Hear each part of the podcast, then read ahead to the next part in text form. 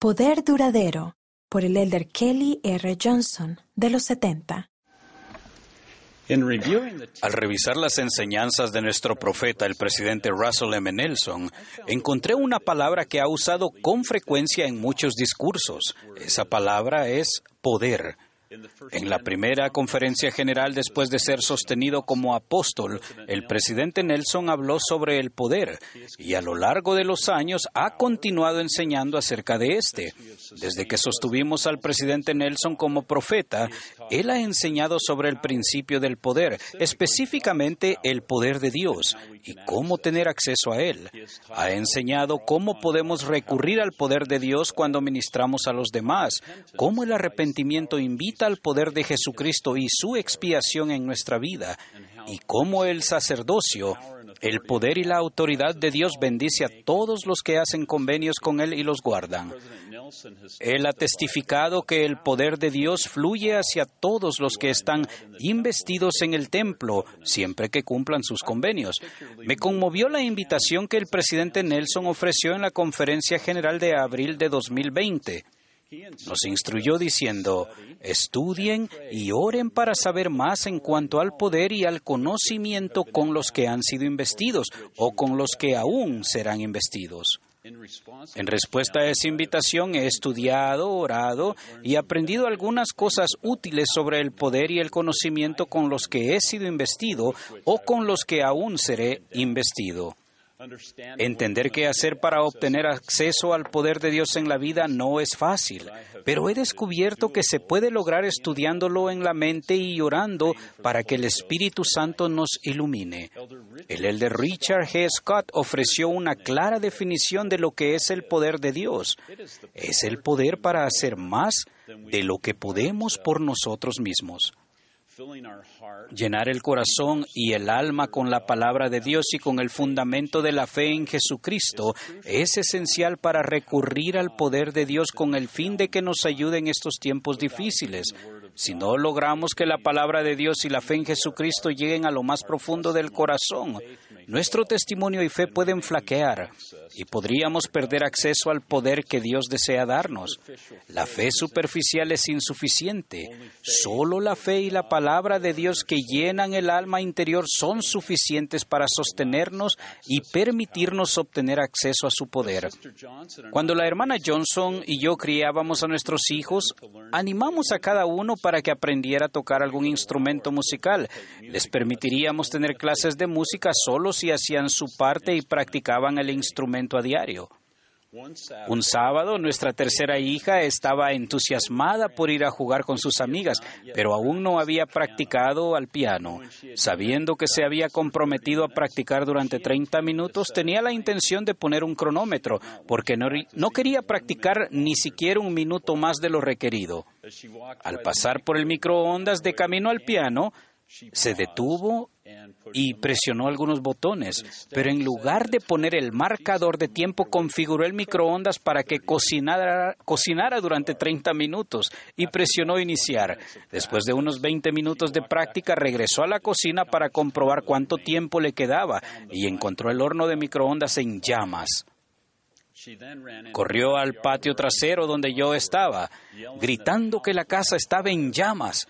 Rápidamente corrí a casa y me encontré con el microondas ardiendo.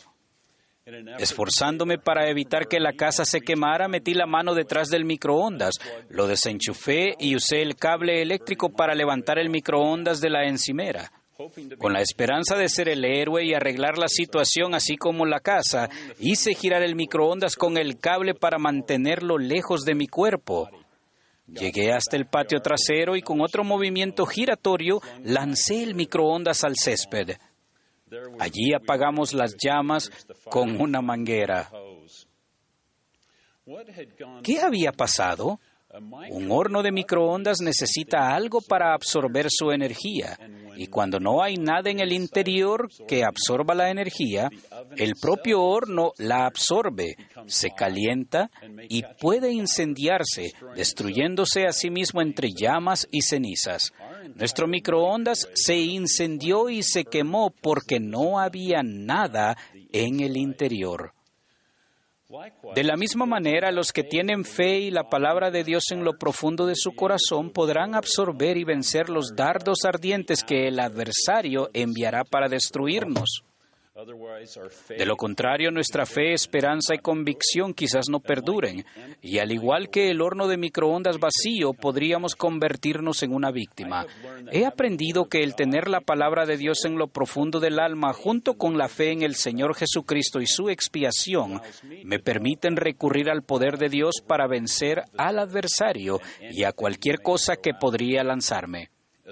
Al enfrentarnos a los desafíos, confiamos en la promesa del Señor que Pablo enseñó, porque no nos ha dado Dios espíritu de cobardía, sino de poder, de amor y de dominio propio. Sabemos que de niño el Salvador crecía y se fortalecía y se llenaba de sabiduría y la, gracia de Dios estaba sobre él. Sabemos que al ir haciéndose mayor, Jesús crecía en sabiduría y en estatura y en gracia para con Dios y los hombres. Y sabemos que para cuando comenzó su ministerio, los que le escuchaban se maravillaban de su doctrina, porque su palabra era con autoridad.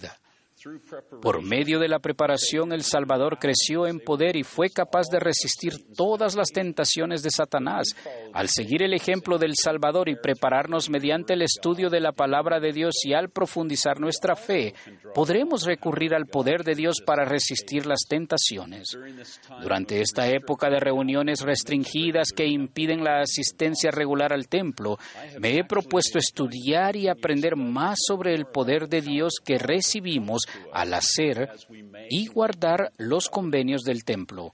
Como se, prometió en la oración dedicatoria del templo de Kirtland, salimos del templo armados con el poder de Dios.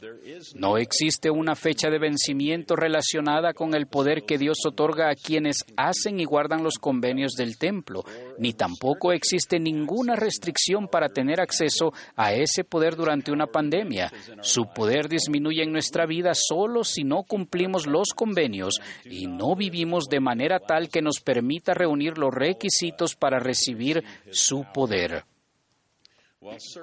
Mientras mi esposa y yo servíamos como líderes de misión en Tailandia, Laos y Birmania, fuimos testigos del poder de Dios que reciben aquellos que hacen y guardan los convenios del templo.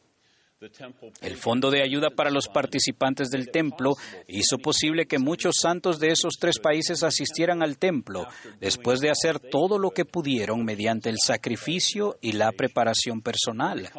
Recuerdo haberme reunido con un grupo de 20 santos fieles de Laos en un aeropuerto de Bangkok, Tailandia, para ayudarlos a trasladarse a otro aeropuerto de la misma ciudad a fin de tomar el vuelo a Hong Kong. Esos miembros rebosaban de emoción por viajar al fin a la casa del Señor. Al reunirnos con ellos, cuando regresaron, eran evidentes una mayor madurez en el Evangelio y un aumento del poder que fueron el resultado de recibir la investidura del templo y de concertar convenios con Dios. Era obvio que salieron del templo armados con su poder. Ese poder para hacer más de lo que ellos podían hacer por sí mismos les dio la fortaleza para soportar los desafíos del ser miembros de la iglesia en su país natal y seguir adelante llevando nuevas sumamente grandes y gloriosas en verdad, mientras continúan edificando el reino del Señor en Laos.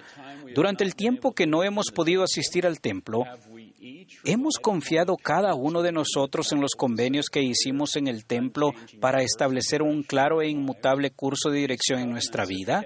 Esos convenios, si se guardan, nos proporcionan visión y expectativas en cuanto al futuro y una clara determinación para reunir los requisitos que nos permitan recibir todo lo que el Señor nos ha prometido.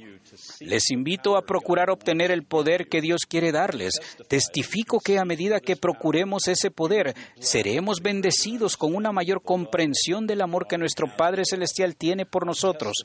Testifico que a causa de que el Padre Celestial nos ama a ustedes y a mí, envió a su Hijo amado Jesucristo para ser nuestro Salvador y Redentor.